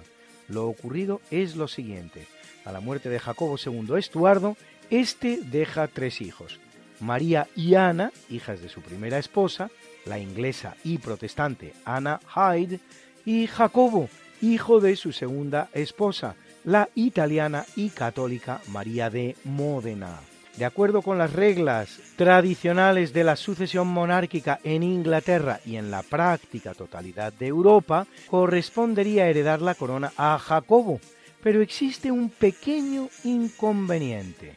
Jacobo es católico, en clara contravención, pues, de esas reglas, el Parlamento inglés va a elegir reina a María, la cual reina como María II y con ella a su marido, Guillermo. Ambos morirán sin sucesión, primero María y luego Guillermo. Y entonces nuevamente en abierta rebeldía contra las leyes dinásticas, se proclama reina a la hermana de María, Ana, y en detrimento, una vez más, del católico Jacobo. Ana I, casada con Jorge de Dinamarca, va a tener hasta 19 hijos, ninguno de los cuales sobrevive. Menuda tragedia. Al morir sin descendencia, el Parlamento inglés todavía va a violentar más las leyes de la sucesión, pues existiendo ya un único hijo de Jacobo II, el que debería reinar como Jacobo III, se lanzará a la búsqueda de un pretendiente cualesquiera en Europa, con una única condición, que fuera protestante, hallándose en la familia de los Hanover, Hannover en alemán, Hanover en inglés. Trata de Jorge I. Para fundamentar el desafuero, se hará correr la especie de que Jacobo III no es en realidad hijo de Jacobo II con María de Módena, sino que habiendo nacido éste muerto, había sido sustituido en el lecho parital por el de una criada que estaba pariendo al mismo tiempo que la reina.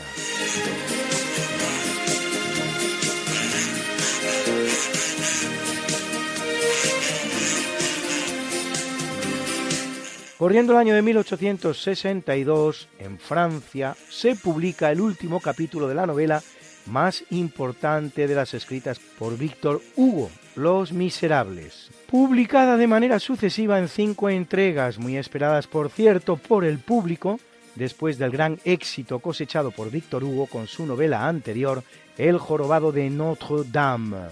Cuando se publica, su autor lleva ya una década de exilio en la isla británica de Guernsey, en el Canal de la Mancha a partir de su argumento en 1980, con música del francés Claude Michel Schomberg y libreto de los también franceses Alain Boublil y Jean-Marc Natel, se estrena el musical del mismo nombre, cuya versión instrumental está acompañando hoy este primer tercio de eventos y del que escuchamos ahora su pieza central, J'avais rêvé d'une autre vie yo había soñado con otra vida.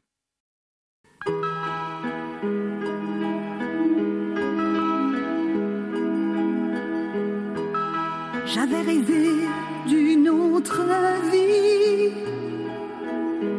mais la vie a tué mes rêves. Comme on étouffe les derniers cris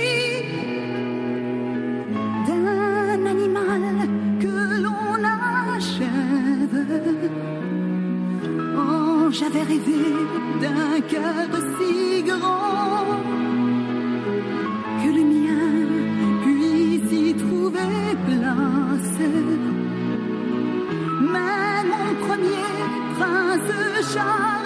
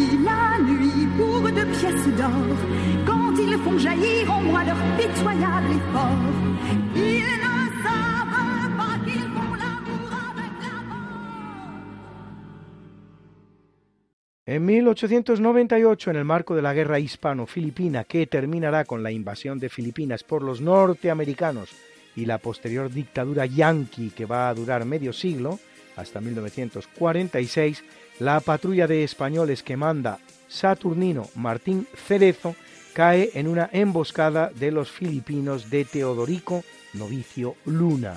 Los españoles se refugian en la iglesia del pueblo de Valer, comenzando así el famoso episodio conocido como el de los últimos de Filipinas, que se va a prolongar nada menos que 337 días, hasta que el 2 de junio de 1899, nada menos que un año después de que Filipinas proclamara su independencia y las hostilidades con España terminaran, aunque comenzara la guerra con la potencia invasora Estados Unidos, en un acto de heroísmo con escasos precedentes, el destacamento español se rinde. El admirado presidente filipino Aguinaldo emitirá un decreto exaltando su valor. Te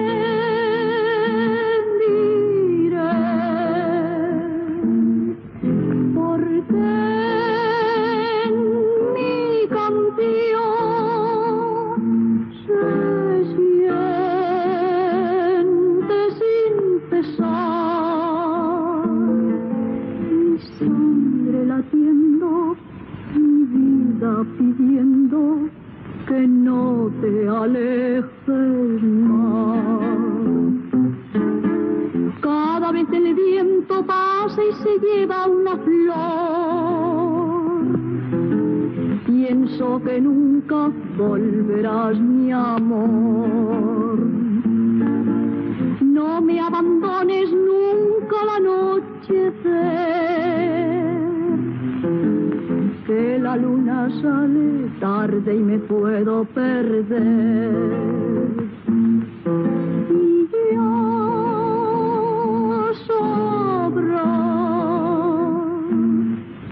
porque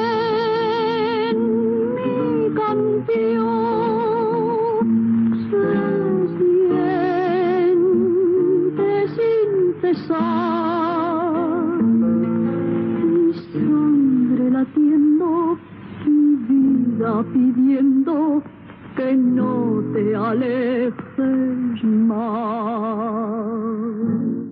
Lo que han oído ustedes es la preciosa habanera Yo te diré, interpretada por Nani Fernández en el filme titulado Los últimos de Filipinas, realizado en 1945, cuando los grandes cineastas españoles, mucho menos presumidos que los actuales, pero de mucha mayor calidad, sí amaban a su patria y respetaban su historia.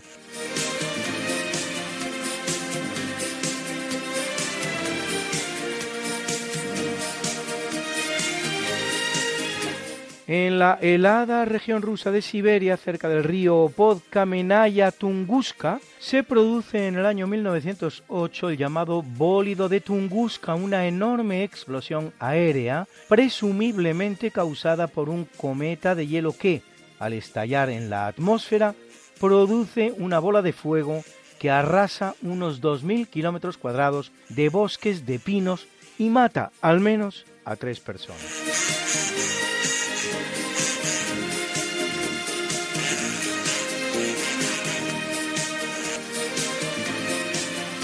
Corriendo el año 1960 bajo la égida de Patricio Lumumba, la República Democrática del Congo, el llamado Congo belga, se independiza de Bélgica. Días después estalla una revuelta y Bélgica enviará tropas sin consentimiento del gobierno congoleño con el objetivo de restaurar el orden público y proteger a los ciudadanos belgas, que aún permanecen en el país. El territorio había sido otorgado por la Conferencia Internacional de Berlín de 1885 como propiedad privada al rey Leopoldo II de Bélgica. Esto es interesante, no se otorga a Bélgica, se otorga a Leopoldo II. Leopoldo II aplicará una política de colonización y explotación particularmente brutal, que dejará como trágico saldo una masacre que según algunos asciende a una cifra de entre 5 y 10 millones de hombres, mujeres y niños, lo que la convierte en el mayor holocausto de la historia, tan grande él solo como todo el victimario de la Primera Guerra Mundial. Para distinguirse de su vecina República del Congo, la República Democrática del Congo pasará a llamarse luego Zaire, que significa el río que se traga todos los ríos en lengua kikonga, y desde 1997 República Democrática del Congo de nuevo.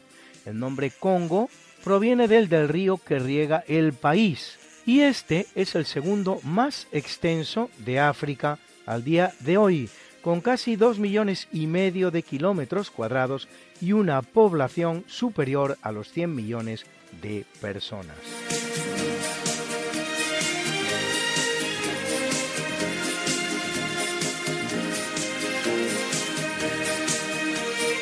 En el año 1971, tras realizar un perfecto aterrizaje en Kazajstán, los tres cosmonautas rusos, Georgi Dobrovolsky, Vladislav Volkov y Víctor Patsayev, de la nave Soyuz 11, son hallados muertos en el interior de la cápsula, sin lesiones físicas de ningún tipo. La investigación llegará a la conclusión de que los tres cosmonautas mueren por un fatal aumento de su presión arterial, causada cuando la cabina se despresurizó rápidamente debido a un escape de aire a través de un agujero producido en el momento en el que la cápsula se separaba del módulo de servicio antes del aterrizaje. Los tres tripulantes soviéticos habían alcanzado un récord de permanencia en el espacio de nada menos que 24 días.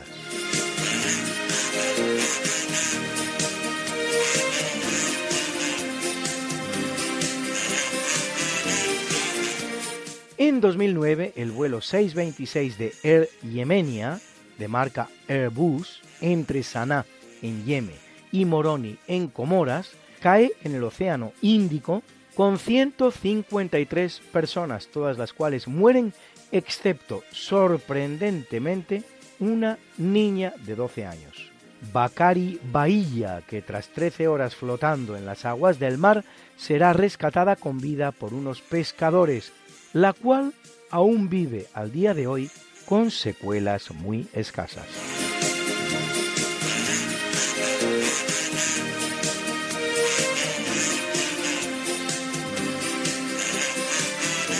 Y celebra la Iglesia Católica una fiesta tan especial como poco conocida, la de los llamados santos protomártires de la Iglesia romana, el conjunto de primeros mártires del cristianismo en Roma, sin nombre conocido la mayoría de ellos, pero mencionados en la carta del Papa San Clemente a los Corintios, donde dice de ellos, a Pedro y Pablo, maestros de una vida santa, vino a agregarse una gran multitud de elegidos que, habiendo sufrido muchos suplicios y tormentos, también por emulación, se han convertido para nosotros en un magnífico ejemplo. Tal vez el primero en establecer la conveniencia de que los cristianos levantaran acta de los martirios producidos entre ellos sea San Cipriano, muerto en el año 304, mártir él mismo, que lo hace en sus epístolas número 12 y 39. Y eso que muchas de dichas actas desaparecerán precisamente en las sucesivas persecuciones romanas, particularmente la de Diocleciano en el año 303, que pone especial celo en eliminar no solo a las personas, sino también libros, objetos, santuarios y tradiciones. Otras muchas actas martiriales, sin embargo, sí han llegado a nuestros días. Se suele considerar la primera de las actas martiriales la referida al martirio de San Policarpo del año 155. Bruna, Bruna, nació María y está en la cuna, nació de día, tendrá fortuna, bordará la madre su vestido largo y entrará a la fiesta con un traje blanco. Y será la reina cuando María cumpla 15 años. Te llamaremos Negra María, Negra María que abriste los ojos en carnaval. En el capítulo del natalicio en el año 1470, hijo de Luis XI y de Carlota de Saboya, viene al mundo Carlos VIII de Francia, apodado el Afable, rey de Francia durante 15 años, los que van del 1483 hasta su muerte en 1498. En 1495 Carlos VIII entra en Italia camino de Nápoles, que arrebata a la Casa de Aragón, la cual se refugia en Sicilia. El Papa Alejandro VI y Maximiliano de Austria, el abuelo de Carlos V, formarán contra él una liga que lo derrota en la batalla de Fornovo, lo que supone la fragmentación del reino de Nápoles entre franceses, españoles, venecianos y sicilianos. Muerto sin sucesión por un golpe accidental en la cabeza, la corona francesa pasa a su primo, el duque de Orleans de la familia Valois-Orleans, el cual sube al trono con el nombre de Luis XII.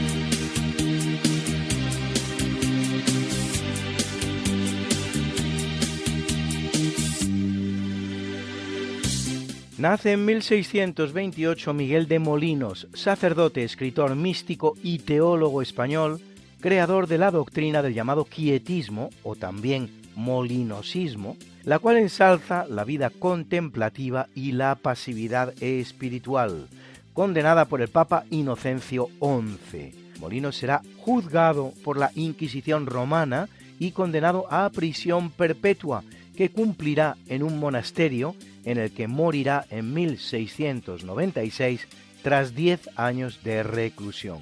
Su guía espiritual tendrá no poco éxito en toda Europa, siendo traducida al latín, al francés, al holandés, al italiano, al alemán y al inglés.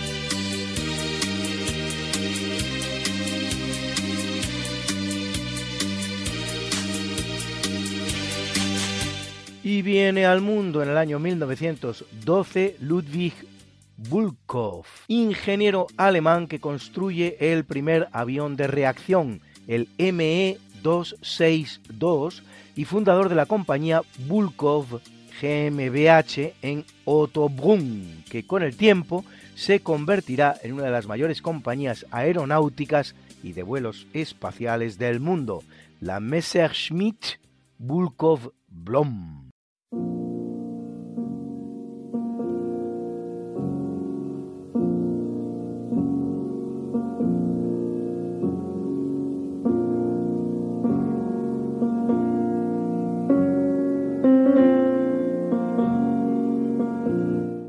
En el capítulo del obituario corriendo el año 1321 a los 67 de edad, fallece una de las grandes reinas de Castilla, María de Molina, reina durante 11 años, los que van desde 1284 hasta 1295 por su matrimonio con Sancho IV, y dos veces regente del reino, la primera de ellas durante la minoría de edad de su hijo Fernando IV, seis años entre 1295 y 1301, y la segunda durante la minoría de edad de su nieto, Alfonso XI, nueve años esta vez entre 1312 y 1321, demostrando en ambos casos una gran entereza y una gran habilidad política.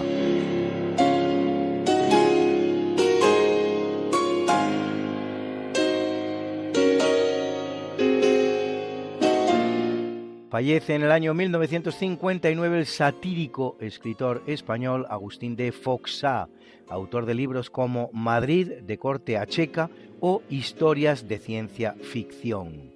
En su libro El español y los siete pecados capitales, Fernando Díaz Plaja relata la estratagema de la que se servía el afamado escritor con las siguientes palabras. Aristócrata, rico, diplomático, acababa de casarse con una muchacha guapísima. Era el huésped preferido de las casas de Madrid y por si fuera poco, su obra en verso, Baile en Capitanía, llenaba el teatro tarde y noche. Al felicitarle en el saloncillo del español, me dijo, mucho, ¿verdad? Yo ya he empezado a hacer correr el rumor de que tengo una úlcera de estómago para defenderme de los envidiosos.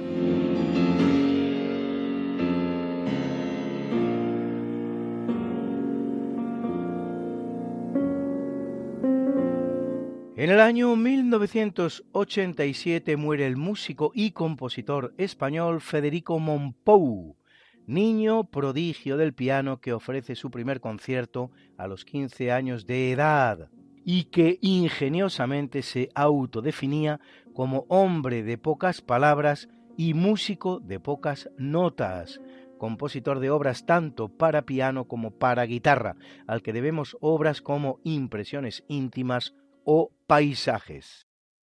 Qué linda está la mañana en que vengo a Venimos todos con gusto y placer a felicitarte. El día en que tú naciste, nacieron todas las flores. En la pila del bautismo cantaron los ruiseñores ya viene amaneciendo, ya la luz del día nos dio. Levántate de mañana, mira que ya amaneció. Y felicitamos hoy al cineasta español Víctor Erice, director de títulos como El espíritu de la colmena o El sur, que cumple 83 y a uno de los grandes boxeadores de todos los tiempos, Mike Tyson, el campeón mundial más joven de la historia al conseguir el campeonato con 20 años y 4 meses, que cumple 57, y a la preciosa actriz italiana Lea Massari, protagonista de filmes como El Coloso de Rodas o Les Choses de la Vie, Las Cosas de la Vida, que cumple redondos 90 y a la guapa actriz francesa de madre andaluza, Vaina Jocante, protagonista del film Lila Ditsa, que cumple 42.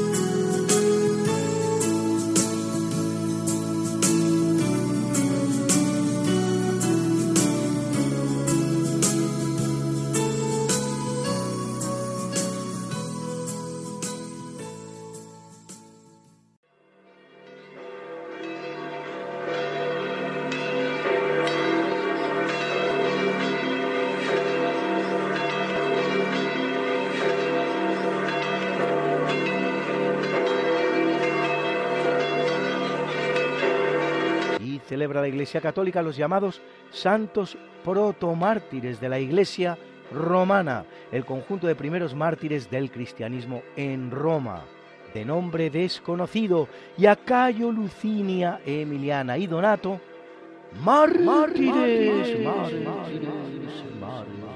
a Marcial y Beltrán, a Cayo, presbítero, presbítero, presbítero. A León, subdiácono, subdiácono, subdiácono. Y a Ostiano Teobaldo, al rico, al Piniano, a Andrónico y Apolo, confesores, confesores, something that must be done, and it can only be done by one. There is nothing more to say, except it's a lovely day for saying it's a lovely day.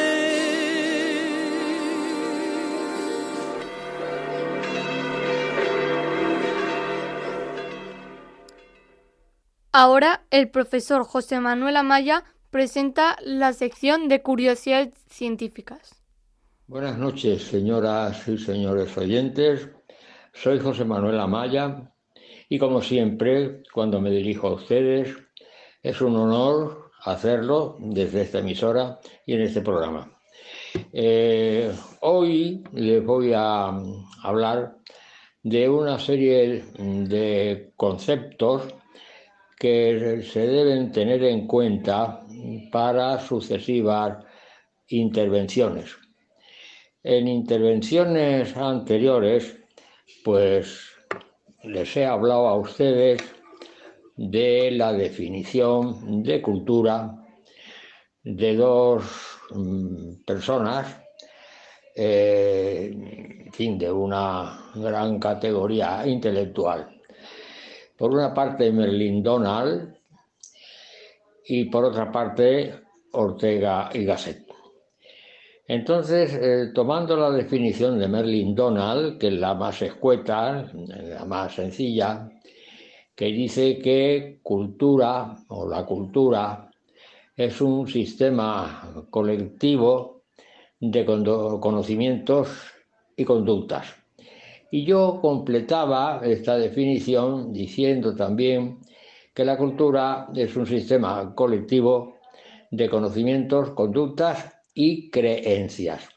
Entonces, eh, Donald establecía tres niveles de cultura, la episódica, la mimética y la mítica. Y cuando hablaba de la cultura mítica, esta apareció cuando apareció el lenguaje. Es decir, que la cultura mítica eh, está ligada íntimamente al lenguaje. Y un lingüista importante americano llamado Stephen Pinker decía que lo que se conseguía con el lenguaje o con la aparición del lenguaje era la digitalización de la realidad, es decir, cada cosa y su contraria. Y la cultura mítica, en definitiva, no es ni más ni menos que mm, se fundamenta en el mito. El mito es una narración eh, inventada con personajes también inexistentes en la realidad, personajes inventados, para justificar los fenómenos que ofrecía la naturaleza. Por ejemplo, decir, ¿por qué hay viento? Pues porque se mueve el aire. ¿Y quién mueve el aire? Pues el aire lo mueve el dios del viento. Bien. ¿Por qué se mueve el mar? ¿Por qué hay olas en el mar? Porque el dios del mar mueve el, agua. Y así sucesivamente, estos personajes fantásticos se identificaban con dioses y tenían un poder extraordinario en la, en la naturaleza. De modo que, bajo este punto de vista, el, mito no resolvía mm, prácticamente mm, problemas considerados importantes y por lo tanto fallaba. De que el mito fallaba.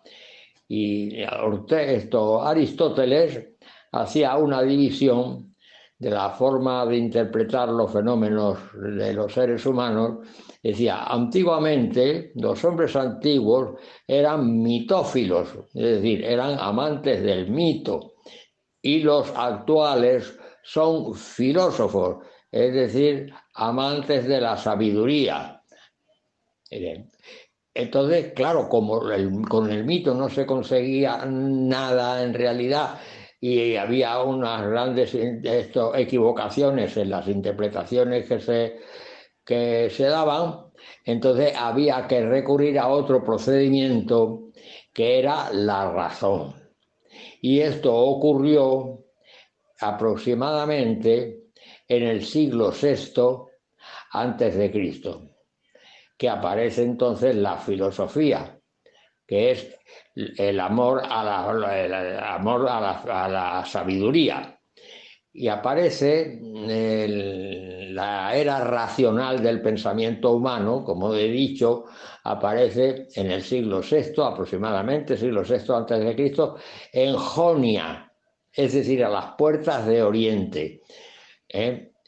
Y mm, concretamente eh, en Mileto. Y el primer filósofo de la serie dialéctica que se eh, llama, la llama Ortega, se llama, perdón, llama a toda la, la, evolución de la filosofía en el tiempo y las distintas teorías y las distintas interpretaciones se llama la serie dialéctica. Aparece en Jonia, concretamente en Mileto, y el primer filósofo eh, eh, bajo el punto de vista histórico, es un tal Tales de Mileto. Tales de Mileto, que tenía una gran cultura adquirida en sus distintos viajes eh, a las diferentes civilizaciones que había en aquella época, Egipto, Mesopotamia, Persia, etcétera, etcétera, etcétera. Como digo, aparece a las puertas de Oriente, en Jonia, de modo que hacia la izquierda eh, eh, teníamos Occidente. Y en Occidente aparece lo que se llama la cultura de la palabra, el logos, el verbum. Y hacia la derecha aparece la cultura oriental, la cultura del silencio, la meditación. Es decir, esto son dos culturas eh, incompatibles entre sí. Eh, por lo tanto, eh, en, una se habla mucho, se explica mucho, y en otras mm, se habla poco, se piensa mucho y se actúa conforme a lo que se piensa.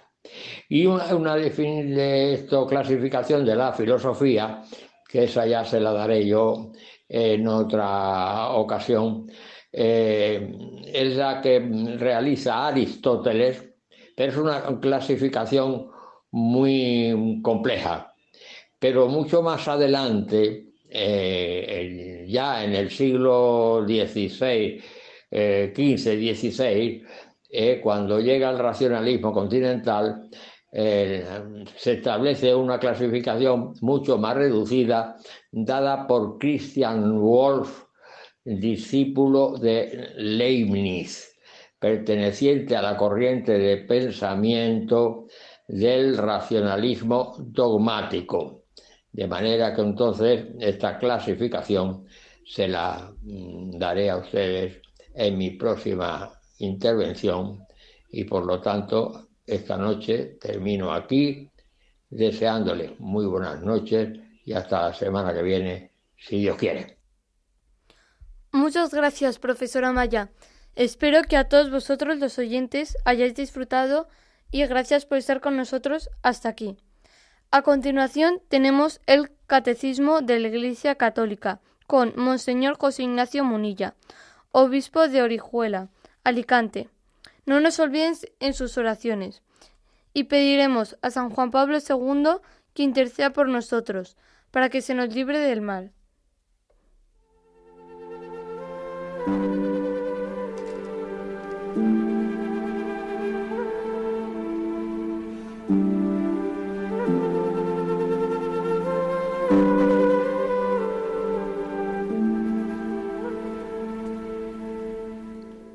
Y así concluye en Radio María el programa Diálogos con la Ciencia.